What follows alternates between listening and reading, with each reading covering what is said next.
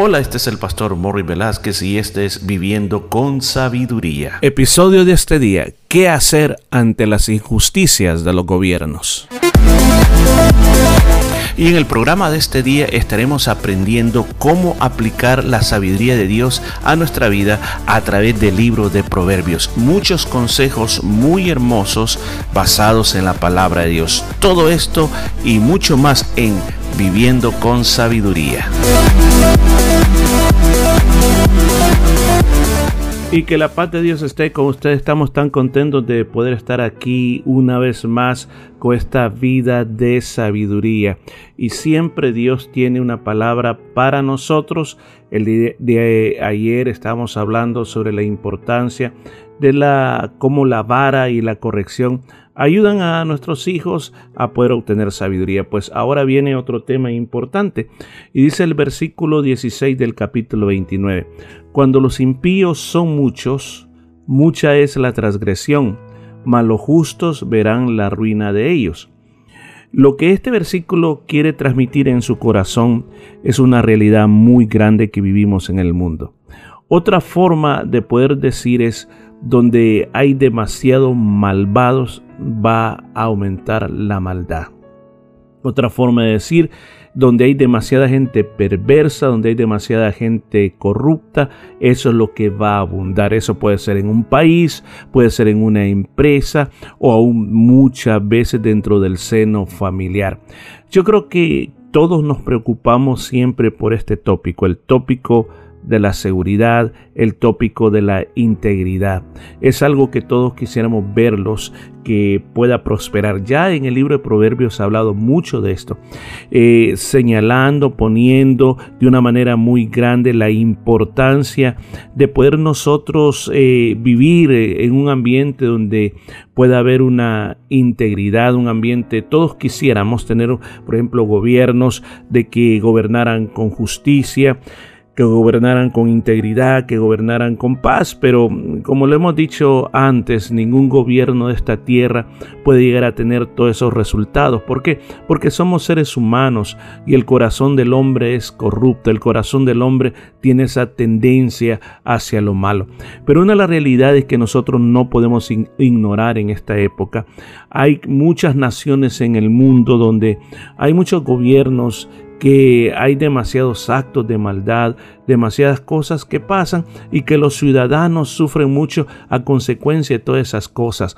Y muchas personas han tenido que emigrar de sus países e ir a otros países donde se habla otro idioma, donde hay otras costumbres y tienen que dejar muchas veces a su familia con tal de tener seguridad porque andan huyendo por su vida. Es una realidad de nuestro, de nuestro planeta. En este momento donde yo estoy hablando, hay muchas personas que están sufriendo, sufriendo a causa de todo eso y los familiares desde afuera siempre a veces nos piden oración por esos países para que llegue un tiempo de paz, para que llegue un tiempo de justicia, para que vuelva la normalidad, la prosperidad que tuvieron en años anteriores.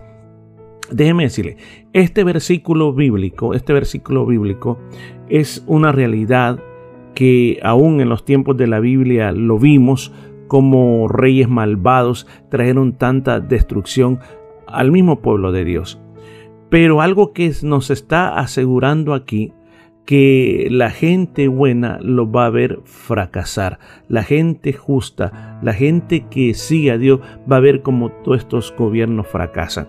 Si usted se puede recordar, hace muchos años atrás existían lo que se conocía como el bloque comunista, países en los cuales no se podía predicar el Evangelio de Dios, países en los cuales cuyos ciudadanos no podían salir de sus países, solo podían andar de lo que se le conocía los países tras la cortina de hierro. Y eso pasó casi, imagínense, desde la Segunda Guerra Mundial y pasó mucho tiempo hasta que un día la Unión Soviética colapsó y comenzó a haber esa libertad nuevamente que se cayó esos, esos supuestamente muros que habían, aunque en Alemania estaba el famoso muro de Berlín, pero inmediatamente la gente pudo tener esa libertad que no tenían antes. Muchos pudieron observar cómo esos muros se erigieron y ahora esos muros estaban siendo derribados. Se cumple lo que la palabra de Dios dice. Ahora, déjeme decirle algo bien importante, pero bien importante. ¿Cuál debe ser el papel del cristiano en tiempos como estos? El papel del cristiano en tiempos como estos tiene que ser, pero muy especial. En primer lugar, ¿Qué es lo que nos aconseja la Biblia? En la Biblia hay muchos capítulos los cuales escribió el apóstol Pablo. Y en todos esos capítulos que él escribió sobre cuál debe ser la conducta del cristiano ante el gobierno, el apóstol Pablo siempre estuvo señalando la obediencia obedecer a las autoridades. En la época de Pablo habían más esclavos que personas libres y muy, y muy fácilmente el cristianismo hubiera sido ocupado como una herramienta para liberar a los esclavos. Pero en la época de Pablo sabía que eso solo iba a traer enfrentamientos, a traer guerras, como el caso del famoso Espartaco que usted ha, visto películas, ha leído, como este esclavo eh, que se convirtió en gladiador después quiso traer una revolución y libertar a todos los esclavos y terminó mal. Entonces Pablo sabía que las guerras engendran más guerras y al final mucho más muerte. ¿Qué, le decía a los siervos? Que estuvieran sujetos a sus amos. Luego a los ciudadanos, ¿qué les decía? Que estuvieran sujetos a los gobiernos, porque no en balde eh, el servidor público llevaba la espada para imponer la autoridad. ¿Qué es lo que dijo Pablo? Pablo dijo, oren por los gobiernos. Oren por los reyes, oren por las personas que están en, en, eminencia. Una vez alguien me dijo, ¿cómo yo voy a estar orando? Me dijo, por personas corruptas que están en los gobiernos. Yo dije, no se trata, escuchen, no se trata de simplemente pensar de que, bueno, esa persona no merece mi oración. No, es que yo, yo quiero que usted tenga bien en claro cómo funciona esto. Aparentemente nosotros vemos que hay votaciones, y los pueblos se eligen o los mismos gobernantes se reeligen. Bueno, eh, es una situación política, pero la Biblia, ¿qué dice la Biblia? El punto de vista de la Biblia es diferente. Dice la Biblia que Dios pone y quita reyes. O sea, quien esté en los poderes hoy es porque Dios lo permitió así. También dice la Biblia que hay reyes que llegan para bendecir a los pueblos y otros para castigar a los pueblos. O sea, Dios así lo dispone porque pueden haber presidentes que hacen que sus pueblos prosperen y hay otros que esclavizan a sus propios ciudadanos. O sea, es una realidad. Entonces la actitud del creyente mientras tanto es orar por sus gobiernos y, y obedecer las leyes del país donde vive. Ahora, y luego, en segundo lugar, tener la esperanza de la restauración de todas las cosas. Porque escúchame bien, el mal no va a permanecer para siempre.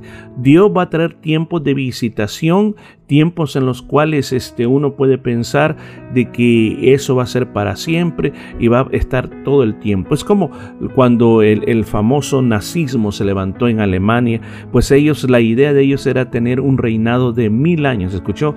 Hitler con toda su gente, ellos querían un reinado de mil años, gobernar con esa tiranía por mil años. ¿Y quién fue que dijo, no, eso no va a ser así? Fue Dios. Dios es el que se encargó que muchas de las batallas que ellos hicieran lucharan contra también la naturaleza, no contra soldados. Cuando ellos trataron de, invadir eh, Rusia, se encontraron con uno de los, uno de los inviernos más fríos en más de muchos años. No había pasado eso comenzó antes y vino con toda su fuerza. No permitió que ellos avanzaran. Tuvieron muchos desastres en muchas áreas donde se les demostró claramente quién era el que estaba gobernando todas las cosas. Entonces, nosotros siempre debemos de conservar esa esperanza de que Dios le da al malo la paga. Así como, como dice aquí, dice, es casi como una promesa. Dice, malos justos verán la ruina de ellos. No estoy señalando nombres de gobiernos, nombres de países, sino que estoy dando el punto de vista totalmente bíblico. ¿Qué es lo que va a pasar en el mundo un día? Esto es parte de lo que la Biblia dice. La Biblia dice que un día el Señor Jesucristo vendrá a esta tierra. Vendrá visiblemente, se le verá corporalmente, no vendrá como un espíritu que nadie podrá ver, no. Dice que los cielos se van a abrir. Lo encontramos en San Mateo 24 y muchas partes en el libro de Apocalipsis y también el apóstol Pablo en Tesalonicenses también habló de la venida de Jesús. dijo que los cielos se van a abrir. De repente el ser humano va a poder ver hacia el cielo de Dios, directamente a Dios, y lo verá lo verá cara a cara. Escuchó, hoy la gente se burla y dice, ¿dónde está su Dios? Él lo verá cara a cara y dice que Él descenderá de los cielos, pondrá sus pies en el monte de los olivos y desde Jerusalén Él reinará. Llamará a todas las naciones a juicio, llamará a los presidentes, a los gobiernos y será quitado el sistema de, de gobierno del mundo, ya sea democracia, socialismo, comunismo, como se le llame, y se impondrá una teocracia donde dice que el Señor Jesús será el rey de reyes y el Señor de señores.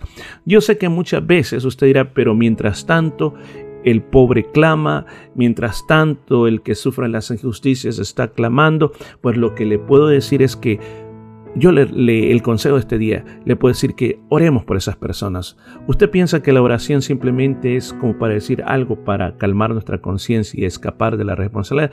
No, la verdad es que la oración trabaja. La oración puede quebrar muchas cadenas.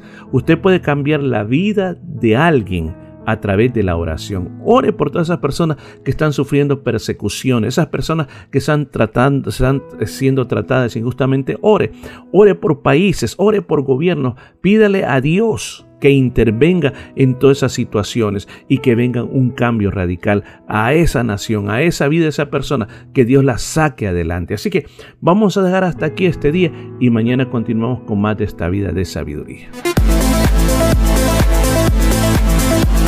Y esto fue todo por este día. Nos escuchamos el día de mañana.